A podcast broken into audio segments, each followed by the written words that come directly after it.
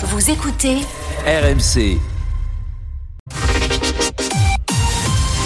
Et c'est l'heure de ne rien manquer de l'actualité. Tout ce qu'il faut savoir, toute l'actualité de ce dimanche avec vous, Clara Gabillet. Bonjour. Bonjour Peggy, bonjour Mathieu, bonjour à tous. Des témoignages par centaines avec le hashtag MeTooGarçon. Des hommes dénoncent les violences sexuelles qu'ils ont subies. La ville de hier qui veut, qui veut faire la chasse aux dealers. Et puis Kylian Mbappé et Luis Enrique se sont expliqués après la polémique sur la sortie de l'attaquant contre Monaco. Ce témoignage RMC d'abord, une semaine après le discours de Judith Godrèche à la cérémonie des Césars. Les témoignages de victimes de violences sexistes et sexuelles se multiplient depuis ce discours dans le milieu du cinéma comme ailleurs avec ce nouveau hashtag MeTooGarçon. Des centaines d'hommes racontent des faits d'agression sexuelle, de viol, d'inceste. C'est le cas de Tony qui témoigne sur RMC Nicolas Traîneau. Il y a 24 ans maintenant, au sein de la caserne de gendarmerie de Crozon où je résidais, peut-on lire sur le compte Instagram MeTooGarçon, j'ai subi de multiples agressions sexuelles, mais aussi des viols par le fils d'un gendarme. Mon père aussi me touchait.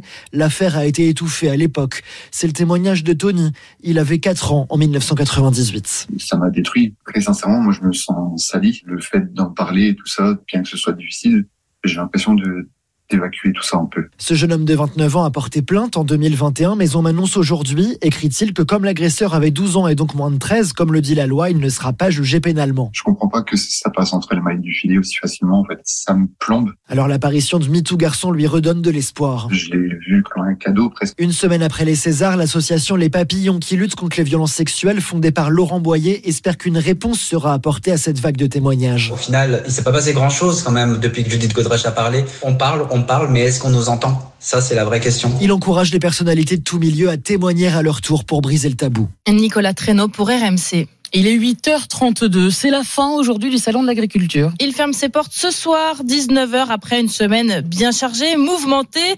Dernier jour donc pour euh, Jérôme qui s'occupe des vaches des éleveurs. C'était un peu houleux, mais c'est dommage. On a quand même pour les consommateurs, pas pour le qui se passe en noir, donc fallait pas tout mélanger. Après, je suis d'accord qu'il fallait faire, mais les proportions m'ont dérangé. L'image a quand même été ternie un peu au début. Vous avez constaté que, le- que les gens étaient peut-être un peu plus intéressés cette année, ils parlaient plus des problématiques. Les gens vont nous soutiennent plus et demandent des, gré- des- des réponses et à ce qu'ils ont vu. Ils cherchent un peu plus. Ça nous encourage à continuer aussi notre métier. La chasse aux dealers commence hier dans le Var. La police sur place craint la venue de dealers de Marseille. Alors le préfet a pris un arrêté. Toute personne des Bouches-du-Rhône connue des services de police pour trafic de drogue n'a plus le droit de mettre les pieds dans la ville. Plutôt simple et efficace sur le papier, mais dans la pratique, cela n'aura aucun effet selon Rudy Mana, porte-parole du syndicat Alliance Police Nationale. La solution, elle est lunaire. Comment vous voulez que des policiers contrôlent des individus qui viennent en voiture, par exemple, hier, et on va regarder les antécédents de ces individus et on va leur mettre une amende, parce que c'est une amende, hein, euh, le non-respect d'un arrêté préfectoral, c'est une amende qui est passée à 150 euros il y a deux ans, et on va leur dire, ben voilà, euh, vous avez une amende de 150 euros et vous avez compris maintenant, vous n'allez plus revenir. Donc ces mecs-là qui utilisent la Kalachnikov toutes les trois minutes dans les quartiers, ils vont avoir peur d'une amende à 150 euros. Le constat, il est bon, l'objectif, il est louable, mais la solution, elle est hors sol. Et ben voilà, comme ça, c'est très clair. On en vient maintenant, Clara, à cette histoire complètement hallucinante qu'on vous raconte ce matin sur RMC. Oui, celle de Charles qui avant-hier conduisait sa femme à la maternité. On roulait, roulait, roulait, et puis euh, j'ai vu ma femme qui achetait son téléphone, et j'ai entendu euh, mon fils euh, pleurer. Moi, j'étais en train de conduire et je me suis pas arrêté, parce que je me suis pas rendu compte qu'elle avait préparé ses mains pour pouvoir rattraper notre enfant et le mettre le, le plus vite possible au niveau de la peau et sous une écharpe pour qu'il ait le moins froid possible.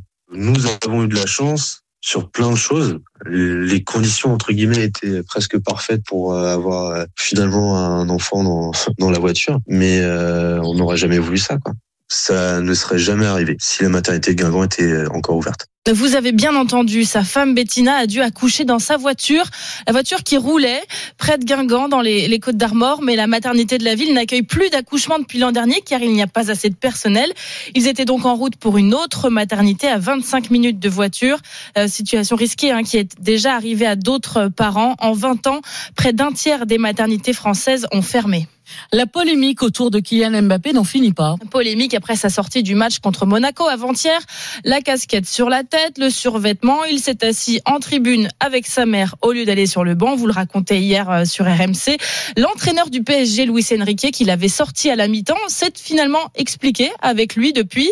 Mais pour Jean-Michel Larquet, il a fait preuve d'un excès d'autoritarisme. Notre consultant football invité hier soir dans Stephen Time l'attitude, la démarche de Kylian Mbappé, il fait les choses comme il faut. C'est un épiphénomène qui ressemble tellement au Paris Saint-Germain, mais il n'est pas irréprochable dans un club où personne n'est irréprochable. Celui qui est odieux là-dedans, c'est Luis Enrique. Tu ne peux pas saucissonner la carrière ou les performances de Mbappé, qu'il s'occupe du match contre la Real Sociedad, qu'il s'occupe de la fin de la saison, qu'il ne s'occupe pas de l'année prochaine. Et oui, la saison n'est pas encore terminée. Hein. Hier en Ligue 1, Lille l'a emporté 1-0 face à Reims et Marseille s'est imposé hier soir 5 buts à 1 sur la pelouse de Clermont.